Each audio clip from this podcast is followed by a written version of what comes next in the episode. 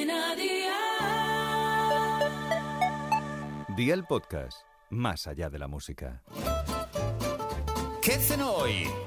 Con Masito. Hola familia, hoy Aldi y yo os traemos esta cena que ya sabéis que podéis llenar el carro con lo mejor y con unos precios así de Aldi. Vamos a hacer unas brochetas que tienen un sabor delicioso, una receta económica e ideal para cocinar a la plancha o en la barbacoa. Así que va por la libreta y toma nota de los ingredientes que te doy la receta. 350 gramos de solomillo de pollo, 5 ramitas de tomillo fresco, cebollas francesas, 2 cucharaditas de curry en polvo, 3 cucharaditas de cúrcuma, sal y aceite de oliva virgen extra. ¿Empezamos con la preparación? Pues venga, ¡al lío!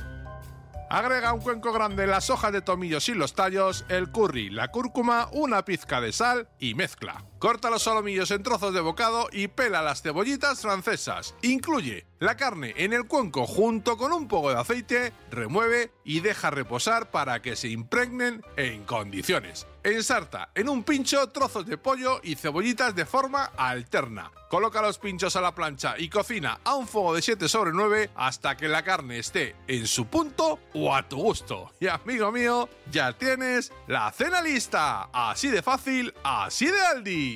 Consejito del día, cuanto más tiempo dejes la carne en el cuenco, más sabor tendrán. Puedes cambiar las cebollitas por cualquier otra verdura o combinar varias como champiñones y pimientos. Los deberes para mañana te los dejo por aquí. Cuatro lomos gruesos de merluza congelada, un limón cortado en rodajas, aceite de oliva virgen extra, pimienta molida y sal. Espero y deseo que te haya gustado esta nueva receta y que te suscribas al podcast. Ya sabes que es gratuito. No olvides compartirlo con tus familiares y amigos y te espero mañana. Recuerda, paso lista.